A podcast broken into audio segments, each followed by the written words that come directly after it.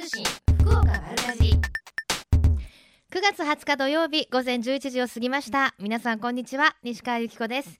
瞬間通信福岡丸かじり。今日もここベイサイドプレイス博多スタジオから生放送でお届けしていきます。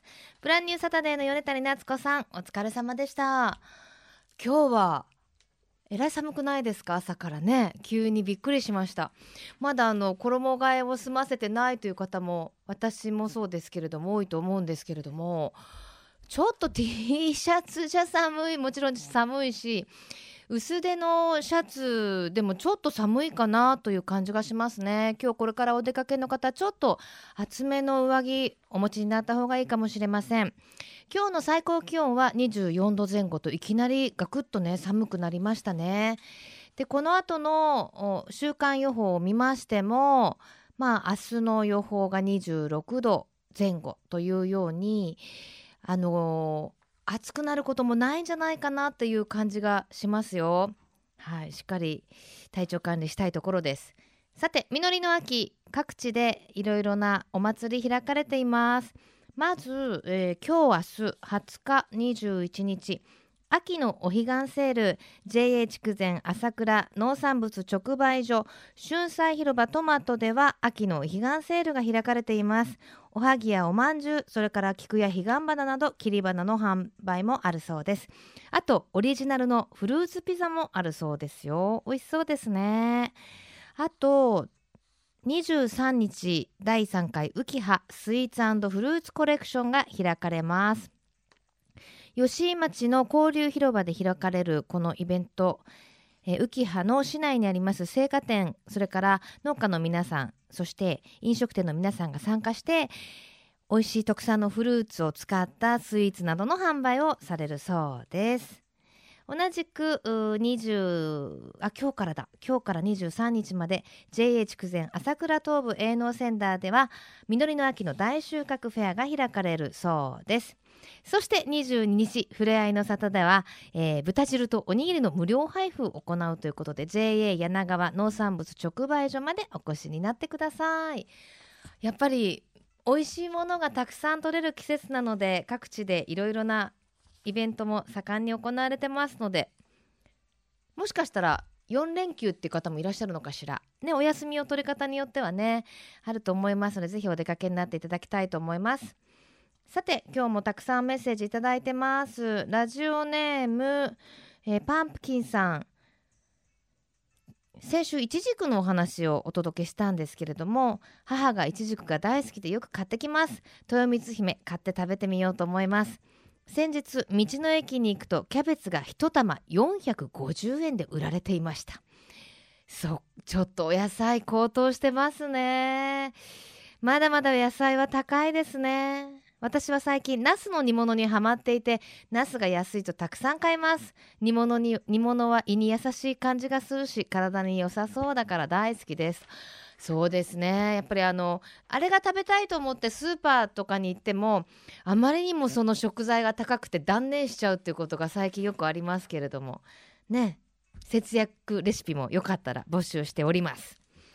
さてこの番組では皆様からのメッセージお待ちしています。メールアドレス丸アットマーククロス FM.co.jp maru アットマーククロス FM.co.jp ファックス番号は092262の0787番組のホームページからもメールが送れるようになっています。瞬間通信福岡丸かじりクリックしてください。今日も皆様からのメッセージお待ちしています。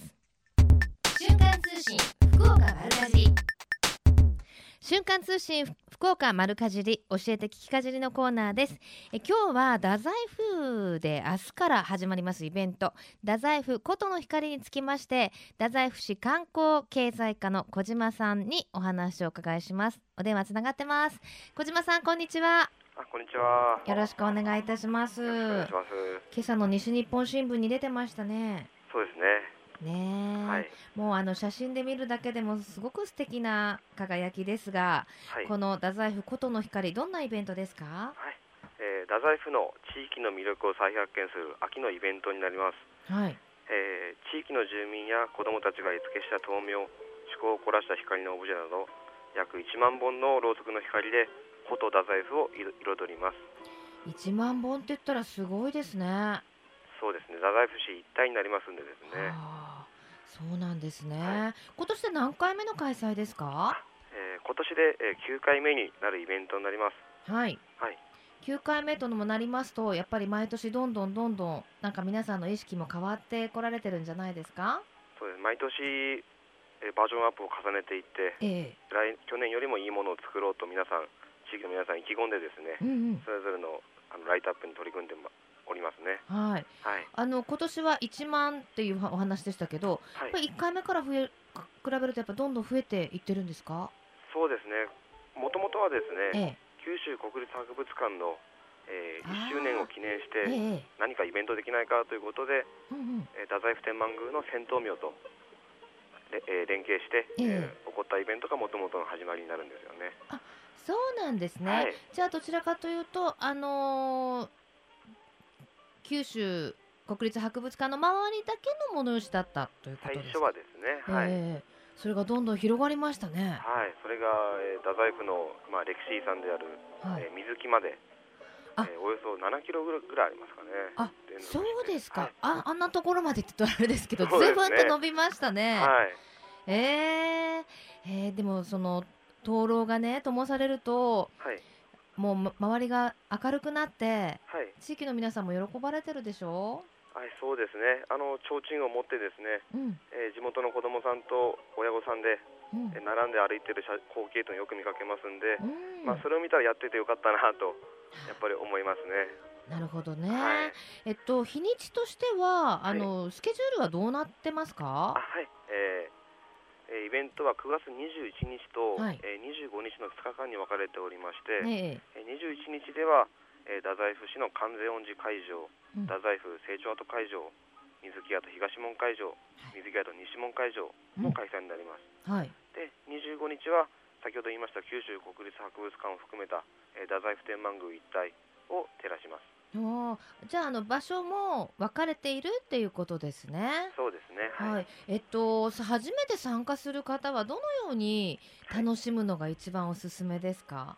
えー、鼓動の光のですね、ええ、特製提灯を購入いただいて、ええ、まあ全体を一日で回ることはやっぱ難しいのでですね、はいはい、それぞれの会場を拠点に隣の会場まであの光の道をたどって歩いていこうという、うん、そういう考えで持ってもらったらあの楽しめるイベントだと思いますあのちょっとね涼しくなりましたし過ごしやすくなったので、ね、なんかゆっくりとお散歩がてらね、はい、あの街を練り歩くというのもいいイベントですね。そうですね。はい。はい。あの光もあるから危なくないしですね。そうですね。それがまさに光の道ということになりますよね。はい。へえ。で、あのいろんなイベントもあるんでしょ？う。そうですね、はい。えー、各会場ですね地域の方々が企画した、えー、和太鼓演奏や、ええ、ミニコンミニコンサートが開催されます、はい、それとですね、はい、えー、太宰府成長跡では、えー、天体1日限りの天体観測プラネタリウムが出現します。出現する、はい、プラネタリウムで出現させられるものでしたっけ？仮設のこう1日限りのですね、ええ、ドームができまして、えー、そこで有料でなんですけど、えー、あのまあ1300まあ、1300年の歴史を誇る太宰府成長跡で、はい、星あのプラネタリウムでその1300年関係した解説も含めながら、うんえー、あの出演演出しますね。はあ、そんなことできるんですね。はい、そうです。私もびっくりしてます。はい。ねえ。はい、へえ、じゃあ、あの成長跡っていうと、もう本当にだだっ広いっていうか広いね、ね、あの歴史のある感じです。皆さんね普段はたこ揚げとかされてたりとかしますけど、ねはい、あそこに出現するんでしょ、はい、そうですね。えー、ちょっとなんかロマンですね。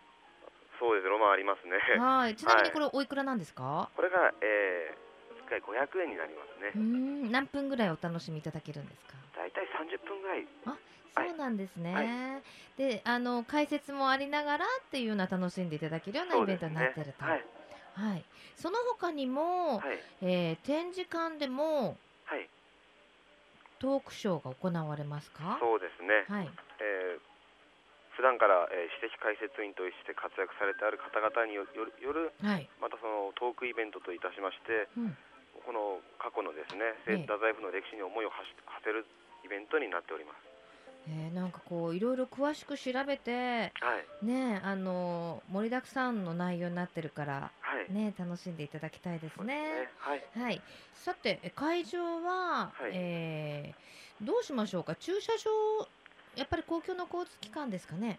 そうです。駐車場は用意しておるんですが、はい、もう当日混雑が予定予想されますので、うん、なるべく公共交通機関でお越しいただくことを願っております。はい、詳しいことに関しては検索は何ですれば出てきますか？えー、太宰府琴の光と入れますとですね、ええ、太宰府市のホームページにあの一覧載しておりますので、うん、分かる形になっております。わかりました。それでは最後に一言メッセージをどうぞ。はい、えー、今年で9回を迎える太宰府琴の光です。えー、今ではもう太宰府一帯を照らすイベントとなりました。うん、えーこのことは地域の方々がふるさとを愛しているという表れだと私は思っております、はい。えー、ぜひ9月21日25日は、うん、えー、太宰府へお越しください。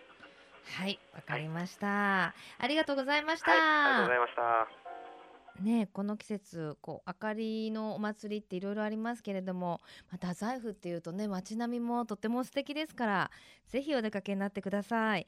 教えて聞きかじり今日は太宰府市観光経済課の小島さんに琴の光についてお話を伺いしました。瞬間通信福岡丸かじ続いては金シャイ福岡のえみちゃんのコーナーです。今日はスタジオに2人の女子大生をお迎えしております。ようこそお越しくださいました。こんにちは。こんにちは。まずは中村学園大学三年生の江崎みどりさん。はいよろしくお願いします。そして福岡女子大学三年の有森ラナさん。はいよろしくお願いします。ラナさんって名前可愛いですね。ちょっと珍しいってよく言われます。ね就職活動有利じゃない？さてお二人は食と脳を考える大学生ネットワークという集まりに、まあ、所属というかいろいろ企画とかしてるんでしょ？う、はい、これどんなあの集まりなんですか？はい。大学生ネットワークインというのは今年で5年目になります、うんはい、そして、えっと、食や農に農業に関心のあるメンバーが、福岡県内の7大学から集まって、うん。活動しています。現在は22名で活動しています。大学生の頃からそういうことに関心があるってすごいねそうですね。やっぱ農学部とか栄養学部の学生が多いですね、うんうん、どんな風な活動を日頃はしてるんですか？そうですね。年間の活動としては4つ大きくありまして、ええ、アグリスクール公開講座、はい、グルメ選手権新聞記者というのが大きくあります。農業新聞に書いてる新聞記者大学生が行くのそれですまさしく。そうなんだみんな立派な記事書いてるよね。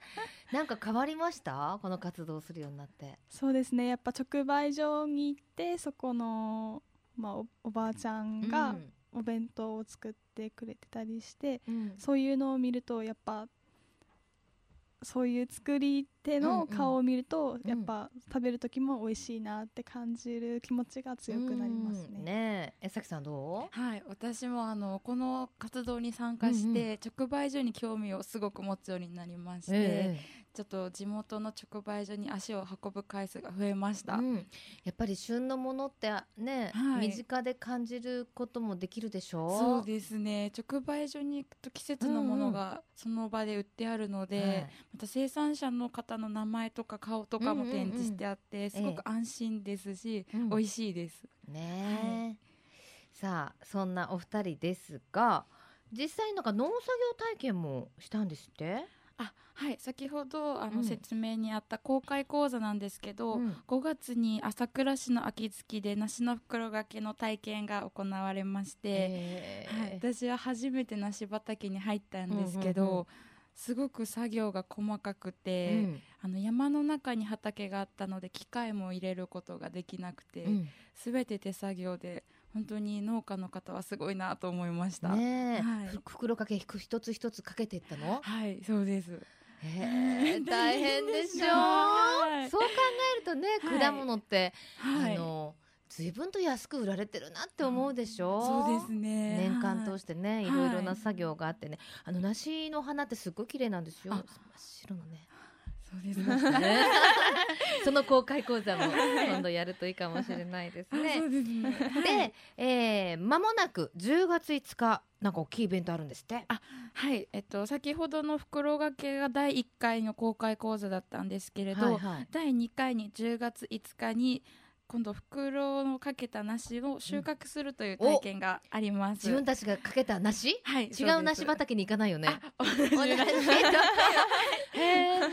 そうなんだ、はい、収穫行くの？そうです。えっと朝倉市秋月の自然の中で、うん、あの梨を収穫して、ええ、でその後みんなでバーベキューをしながら食を楽しむというイベント内容になってます、うん、へ収穫後に秋月梨のえー、販路拡大についてミニ討論会を開催。すごいね。これどんな意見が出そう？そうですね。あのやっぱり果物って私たち大学生の一人暮らしの人だとあんまりこう手に取らない商品なので、ねうん。うん、そこをどうしたらこう改善できていくかっていうのをちょっと一歩踏み込んで話し合えたらなと思ってます。いやあなたたちみたいな若者がたくさんいると思うともう頼もしいね いや本当に。まあでもそもそもお二人はなんかこの活動をしようと思ったきっかけとかあったんですか？えっと私は私の大学の先輩がこの活動をもうすでにされてて、フェイスブックでこの活動のことを記事書かれてて、うん、あ楽しそうですねというようなコメントを書いたらいいねしたんだ。いいね。ですね。えじゃあやる？というふうに言われてえあじゃあやりますと言ってそこからが始まりですね。やっぱそういうところが今の大学生って感じがするね フェイスブックから。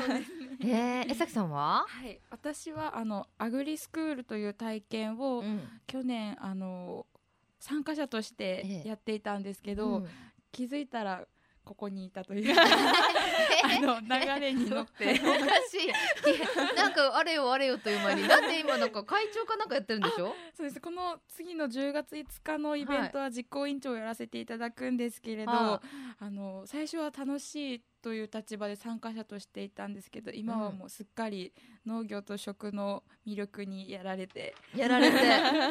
こちら側に。気づいたら いたっていう感じですか、はい、なんか中心にいたみたいな感じですかね。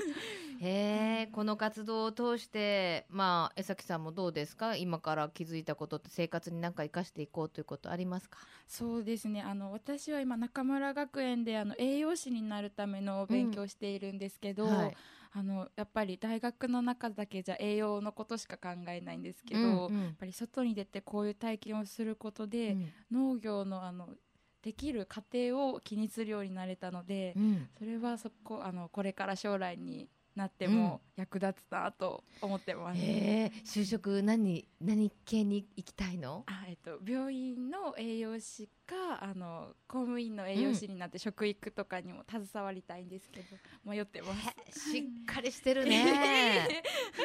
有森さんは？将来ですか、うん、将来は学校の給食の先生になれたらいいなと思ってます。でなんかこう校内新聞とか。そうですね。それが一番有名なんです。私が小学生の時にその給食だよりを見て、うん、給食だよりを読むのが好きで逆にそれを作る方の立場になれたら楽しいなと思って。うちはあの子供が小学生なのでね行くとやっぱりあの新聞とか丁寧に作ってくださっててあのなんで食べなきゃいけないのっていうような疑問からね給食の係の人がいろいろ書いてくださっててすごい活動だなと思うけどじゃあラナちゃんが作る日も そんなに遠くはないね。えじゃあラナちゃんにとって食べることは何？食べることはえー、楽しい楽しいことですかね、うん、自分にとってストレス発散というかもう美味しいものを食べるだけでやっぱ、うん、みんなもそうだと思うんですけど笑顔にやっぱなれるので、うん、やっぱ人生において大切なことだと思います、ね、素晴らしい 講演会聞いてるみたいだった。そっかじゃあこれからまだあの人気もね、はい、あると思いますけれども元気に美味しいもの、はい、旬のものを食べて頑張ってください、はい、最後に一言ずつメッセージをもらおうかな。はい、えっと最後のメッセージということで あのちょっと残念ながらもうこの2回目の、あのイベントは定員に満たしているということで、うんちょっと今から参加はキャンセル待ちという状況なんですけれども、はい、他にもまだまだこれからこういう講座とかイベントがあるので、うん、ぜひ興味のある方はあの楽しむ気持ちで参加していただきたいなと思います。はい、はい。と先ほど江崎さんもおっしゃったんですけど公開講座はもう定員ということなんですけど11月18日にまたグルメ選手権というのがあって、うん、それはまた大学生と JA の方で特産物を使った商品開発をしてそれを食べていただくという機会があるので、うん。それにも参加していただけたらと思います。もう毎年私も試作っていうかね食べさせてもらってますけど本当クオリティ高いですよね 今年も、ね、はい、美味しいもの食べられるように期待しておりますので、はい、頑張ってください。はい、はい、金シャイ福岡のえみちゃん今日は食と脳を考える大学生ネットワーク委員会のメンバー中村学園大学から江崎さんそして福岡女子大学から有森さんにお越しいただきました。ありがとうございました。ありがとうございました最近食の大切さを見直す動きが広まっていますがこれからの日本人にとって良い食とは何なのか。今日本の農家と JA グループ消費者協力会社団体のみんなで一緒になって考え行動していく運動が始まっています。それがみんなの良い食プロジェクト。このプロジェクトにはえみちゃんというシンボルマークがあるんですが食という漢字をモチーフとしてその漢字の形を良い食を笑顔で食べている姿に見立てています。この番組をきっかけにしてみんなの良い食プロジェクトにも興味を持っていただけると嬉しいです。瞬間通信福岡丸かじ続いては丸かじりネットワークのお時間です。今日は福岡の農業応援の店の一つ北九州市小倉南区にありますベーカリーカフェディップの田中昭人さんにお話を伺いします。田中さんこんにちは。こんにちは。よろしくお願いします。はい、お願いいたします。さてベーカリーカフェディップどんなお店ですか？えーとですね、はい、えー、建物が一点ちょっと特徴があるんですけども、はいはい合掌風の作りで、ええ。ー、お店に入ると日本庭園が広がってまして、えあの日本庭園を見ながらお食事やコーヒーも楽しめます。で2階の方にはあのお子様が遊べるようなキッズルームもご用意してます、うん、まあなんかこう自然の中にポーンとあるような感じですか、ね。はい、はい、あの平尾台の入り口なんですって？あの入り口って言ってもですね、ええ北九州の人からすると平尾台入り口から5キロほど離れてるので、ええ、あの入り口という雰囲気ではないかもしれませんけども、はいはい、あの平尾台に行った帰りとかですね観光帰りに寄られる方が多いですね。うん、あそうですか、はい、えー、まあ、平尾台に行かれる方もでしょうけれども、はい、あのもちろんそのね田中さんに会いに来られる方もいらっしゃると思いますが随分とこだわっているカフェなんですって、そうですね、はい、あの食材とかですね、えー、なるべく地元のものを使うようにしてますし、えー、あのまあ、パンに使う小麦粉だとかですね、うん、あの野菜についてもあのほとんどが福岡県産のものを使ってますね。うん。でもそのなかなかこう国産の小麦とかって、はい、やあのパンにするには難しかったりするでしょ？うそうですね。やっぱり扱いにくいところはあるんですけども、はいあのやはりですねその、まあ、地元のものそして安心できる食材を使っていきたいということでこだわって、えー、作ってますね。はい。もう何年目ですか、はい、お店は？えー、っと実は明日で丸6年ですね。まあお誕生日、はい、おめでとう6歳のお誕生日おめでとうございます、はい、えー、感激もひとしおですねじゃあね。はいありがとうございます。え一番ちょっと大変なことって何でした？一番大変なこと、うん、まあ、パン屋さんどこでもそうですけど、やっぱり朝が早いことですね。わかる。え、何時起きですか？えっと、今は2時半ですかね。えー、それは起き、朝じゃないし。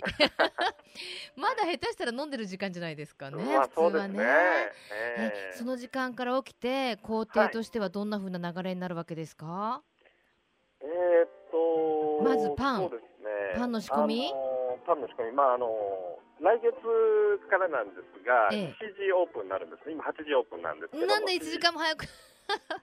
あの まあ、あのお客様からの要望もありまして、えでまあ、7時にある程度のパンを焼き上げたいと思ったらですね、はい、どうしても3時からいわゆるミキサー、まあ、粉を混ぜて、発酵させて焼くっていう手順を踏むとどうしても逆算すると、えー、はいそれぐらいの時間からスタートしないと間に合わないもんで、えー、はい。えちなみに何種類ぐらいの、ま、パンというか並んでるんですか？そうですね、あのー、種類的に言えば今は、えー、40から50種類ぐらいのパンですけども、はい、はい、ただあのご来月からですね、え。えー、まあ、うちもリニューアルっていうことで、はい、パンのメニューとか食事のメニューとかもあの若干変わってきますので、はいはい、まあ、パンの方もハードなパンを食事のパンをメインとしてですね、うんうんうん、えー、今ちょっと菓子パンとかですね、えー、あの子供さん向けのパンも多いんですけども、うん。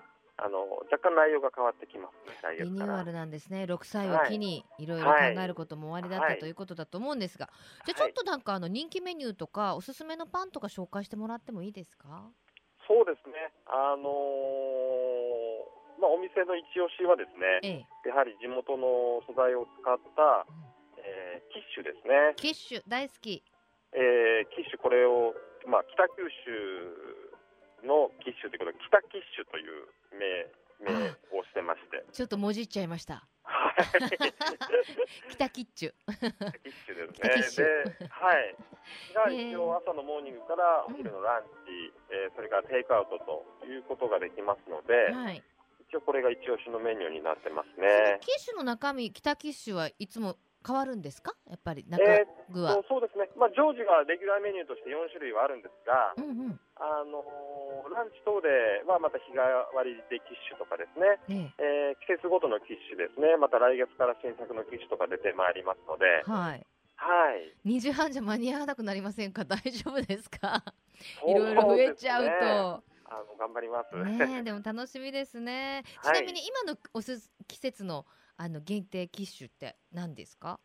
えー、っとですね、えー、今、まあ、あのレギュラーの4種類が人気なんですけども、うん、来月からですね、えー、今度あの、ジャーマンポテトの機種っていうの新作で出ますし、はい、えー、寒くなりますとだんだんほうれん草とかですね季節のものが出てまいりますので、うんはい、えー、ほうれん草の機種ですとかですね。いいです。王道ですねはい、でまた冬になるとまた牡蠣のキッシュとかですね、そういったものも出てまいります。水分あるから難しそうですけど食べてみたい。はい、ぜひはい。ありました。で、あのカフェですからその焼いたパンを店内でいただくことができるということですよね。はい、そうですね。へであとは、はい、あの食パンをあ使ったですね、うんうん、えー、食パンを丸ごと使ったハニートーストっていうのがですねカフェの方では人気がございますね。そうです。これまたあの女子に人気のメニューっぽいですね。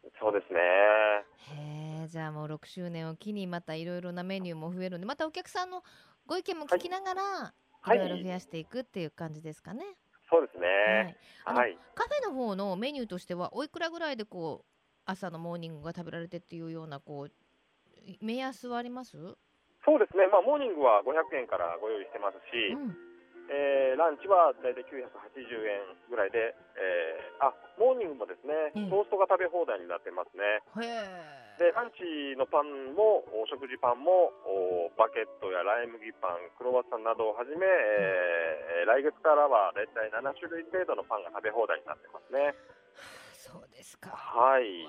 魅力的なお店でね、また景色もすごく素敵なお店ということで、はい。はいまたパワーアップ、はい、パワーアップして頑張ってください。はい、ありがとうございます。では、最後に一言メッセージをどうぞ。そうですね。あの皆様のおかげで安で、えー、6周年を迎えることができました。本当にありがとうございます。はいえー、10月からリニューアルということでですね、えー、ちょっとお店の様子だとかメニューとか、えー、営業時間もですね若干変わってまいりますので、うん、また詳しくはですねホームページ等で、えー、またご連絡いたします。はい、えー、はい、よろしくお願いいたします。はい、今日はありがとうございました。はい、ありがとうございました。すごいですね。7時にたくさんのパンを並べるために2時半ですよ。もう頭が下がりますね。えー、丸かじりネットワークこの時間は福岡の農業応援のお店の一つ。北九州市小倉南区にありますベーカリーカフェディップの田中さんにお話を伺いしました。瞬間通信福岡丸かじり。ベイサイドプレイス博多スタジオから生放送でお送りしています。瞬間通信福岡丸かじり福岡のよかろうもんのコーナーです。この時間は福岡県のブランド農林水産物をご紹介していますが今週は福岡のやめ茶について福岡県茶業振興推進協議会事務局長の森田忍さんにスタジオにお越しいただいております。よろしくお願いいたします。よろしくお願いします。ようこそ。あのね今朝からちょっと寒くなりまして。寒くなったですね。あったかいお茶。ね朝飲むと嬉しい季節になりましたね。はいそうですね、はい、先日お茶の品評会が開催されたとお聞きしてますけれども福岡のやめ茶は？素晴らしいです 素晴らしい素晴らしいのは分かってるんですけど。なんかすごいことになったんですって？そうですね、はい、あの一応全国のお茶の産地から、はい、あそれぞれ、えー、出展されまして、ええ。えー、福岡県の八女茶がですね、ええ。えー、煎茶の4キロの部で、えー、1等の1隻、うん、それから玉露の部でも1等の1隻を獲得して、えー、農林水産大臣賞をともに受賞をしております。今なんか森田さんすらーって言いましたけど、はいあの全国からこうどれぐらい集まってきてるものなんですか、えー、一種目に対して100点なんですよ。うん、で、えー、それぞれ、えー、煎茶の4キロに100点玉露に100点と。うん。だからかぶせ茶の100点とか。でもそれももうそもそも選ばれてきた100点ってことでしょ？そうですそうです。その中の一等一石っていう言葉があんまり聞き慣れないんですけど、うん、まず一等は分かりますよ、はい、まあ一番だったんだなと、はいはい、一等は何席もあるんですか？何番も何何個もあるんですか？一応5番まであります。だから1等1席1等2席っていうふうに5番まであってだから1等の1席っていうのは要はもう頂点なわけでしょ？頂点です。まあもうちょっと自慢しましょうよ。しかもあの煎茶の部と玉露の部と両方がこのほどそうです。一等一石に輝いたということで、はい、あのそういう手応えはありました？今年お茶の調子とかあいいなみたいなうん、今年あの気象にも一応恵まれてですね、えー、それとあの、まあ、全国のお茶産地回ってますけど、うん、今年は九州の宮崎県で開催したということで、えー、えー、特に生産者はじめ、えー、みんなで努力してやっぱり勝ち取った結果だと思います、うん、素晴らしい皆さんでね。で今日はその一等一石に輝いたお茶をはい、いただけるということで、美味しいお茶の入れ方ってどんな感じですか？ちょっと実演していただいていいですか、はい、まず。一応、はい、まあ普通ポットの湯入れた時点では100度ぐらいだと思うんですけど、はい、およかったら80度ぐらい、うん、で、えー、今ポットでなんか設定ができますので、うんうん、えー、80度ぐらいで入れてもらったが一番いいと思います、なるほど。さあそれではまずは、えー、お湯を冷ましてですね、ええ、そして、えー一応これにちょっと湯飲みに入れま湯飲みに入れました。でお湯飲みを温めた後ちょっと急須に入れました。余裕を持ってですね、はい、入れていただくことがポイントだと思います、はい、そしてなどれぐらい待つとかあるんですか、えーまあ、大体よかったら1分は待ってほしいです、ね、1分ぐらい待って。1分から1分30ですね。はい。そしてまあ大丈夫ですよ。生放送ですか？ちょっと待ちましょうか。じゃあ1分ね、はい、で今日はあの特別にやめの何ですか？あのキャラクターやめちゃ丸やめちゃ丸、ね、やめちゃ丸がついた急須で入れていただいておりますが。はい、はい、えー、それじゃありがとうございます。これちなみに煎茶煎茶です。一等一石に輝きました。じゃあ煎茶を実印飲ませていただきます。実食じゃなくて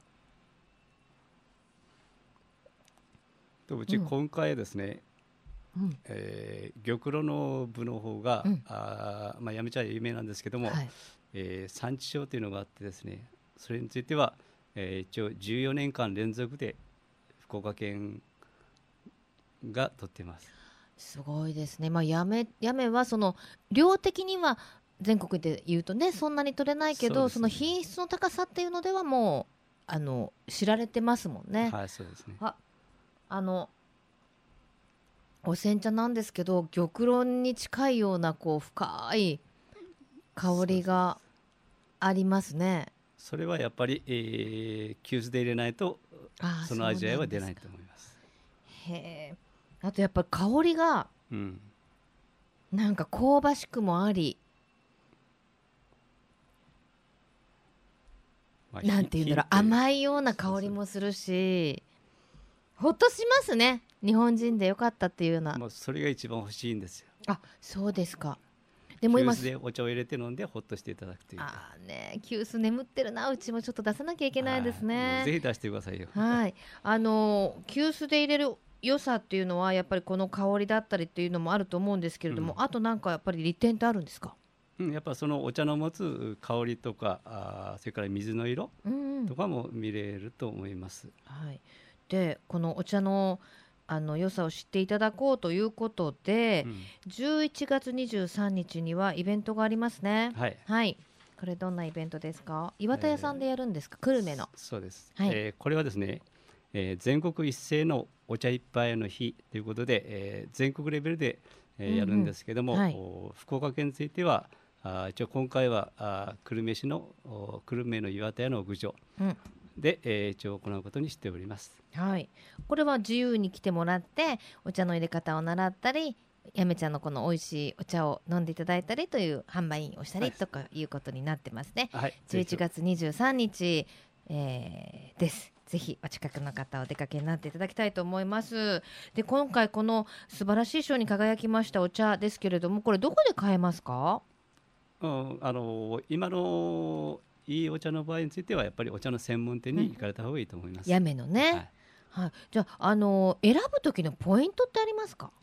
うん、普通やっぱりスーパーあたりだったらもう価格帯だと思いますけども、うんええ、まあ、500円であったり600円だったり、うん、まあ、いろいろあると思いますけどもやっぱり価格が高くなるほど一応いいお茶で持っていただければいいと思います。お値段に比例するということなんですね。でも同じじゃ500円出すなら産地に行った方がさらにいいものが買えると。それはそうですね。それはそうですよね、はい、あとやっぱりね試飲させてもらったりとかね、うん、しながらお気に入りのお茶を探すのもいいかもしれません。はい。ではぜひね今回あの素晴らしい賞に輝きましたやめのお茶一人でも多くの方に飲んでいただきたいと思いますが、はい、最後に一言メッセージいただけますか？はい、あの福岡の梅茶はあ全国でもトップレベルのお茶を生産しておりますので、うん、えー、まあ、ペットボトルもいいんですけどもたまにはですねやっぱり急須で入れてゆっくり、えー、お茶を楽しんでいただければと思います。わ、うん、かりました。福岡のよかろうもん今週は福岡県茶業振茶業振興推進協議会事務局長の森田さんにお越しいただきました。ありがとうございました、はい、どうもありがとうございましたこのコーナーは福岡県農林水産物ブランド化推進協議会の協力でお送りしました。瞬間通信福岡丸かじり。瞬間通信福岡丸かじり。今月のプレゼントご紹介しましょう。福岡県農林水産物ブランド化推進協議会からいただきました。金の飯丸県産米飯丸元気尽くし5キロ入りをこれ26年産の新米です。5名様に差し上げます炊きたてうまい冷めてもうまい春夏秋冬いつでもうまいでお,、ま、おなじみの飯丸元気尽くしお米は毎日食べるものです。だからより安心で美味しいお米をお届けしたい。そんな思いから始めます金の飯丸基準。自然の恵みたっぷりの福岡県産米を26年産取れたての新米でお届けします。また福岡県では福岡の農業応援ファミリーを募集しています。これは福岡育ちの美味しい食材をたくさん買って福岡の農林水産業を応援しましょうという試みです。登録は無料です。ご登録いただきますと農業農村体験ツアーに参加できたり、えー、面白そうなイベントに参加することもできます。あと災害復興のボランティア活動なども参加していただくことができます。他にも旬の農林水産物の情報がメールで届いたりします。詳しくは福岡の美味しい幸せと検索してみてください。よろしくお願いいたします。いやそれにしましてもね一刀一石っていうね言い方があるっていうお茶の世界ね初めて知りましたけれどもちょっと寒くなってきましたし朝一杯のお茶で目覚めるっていうのもいいかもしれませんね。風が流行る季節ですからちょうどあの殺菌効果とかもお茶にはありますからね。ぜひ、えー、楽しんでみてはいかがでしょうか。さて、えー、たくさんメッセージいただいております。ラジオネームキューピーさん。西川さんスタッフの皆さんおはようございます。大学生の2人あ先ほど登場してくれた2人のことですね。大学生の2人頼もしいです。素敵です。いただきました。いや本当大学生ぐらいの時に私あんなにしっかりしてなかったなと思って。ねえ。日本の未来は明るいなと 思ったりしましたけれども、えラジオネームつりぼけさん。先週いちじくの話題でしたがと。えーといちじくのドルフィンという種類がありますよね。我が家の庭にはそのドルフィンという種類がなってますと。あ素晴らしい。お庭にね。木で熟したものはとっても甘くて美味しいですよ。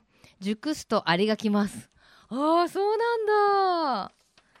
自然のいちじくにアリがこう登っていくっていうのもちょっと私虫嫌いなんでちょっと苦手ですけど。でもそれだけ甘いってことですよね。わよくわかってますよね。えっ、とラジオネームなおさん。一番大好きな食べ物かもというぐらい栗が大大大好きです。それを知っている父がまた高い栗を買ってきてくれました。そのまま茹でるのが大好きだけどそれを食べたくなるのが栗スイーツ。よだれが出そうです。とねえ本当ですね。栗が美味しい季節になりました。その他にもラジオネームマックさん。うん。ふみふみさん。みみちゃん。などなどたくさんの方にメッセージいただきました。ありがとうございます。そしてラジオネームソルティレモンさん。お気に入りのケーキ屋さんでアップルパイがリリースされました。秋冬限定なのでこのアップルパイが店頭に並ぶと秋だなぁとしみじみ感じます。紅茶とアップルパイ至福の時間です。ねえアップルパイ私も大好きです。あんまりないんですけどシナモン入りが好きですか？それともその普通のが好きですか？私はもう断然シナモンをちょっと効かせたタイプが好きなんですけどね。あの手作りのアップルパイも美味しい季節になりましたけど最近ねあの餃子の皮でアップルパイ作るのが流行ってるんですって。またねあのレシピなども紹介したいと思っております。さてこの後12時からはまさきさんナビゲートのバッドウィークエンドでお楽しみください。瞬間通信福岡丸かじり来週もどうぞお楽しみに。じゃあ今日はアップルパイをかっこよく言ってもらおう。ここまでのお相手は私西川由紀子でした。それではまた来週。さようなら。この番組は JA グループ福岡の提供でお送りしました。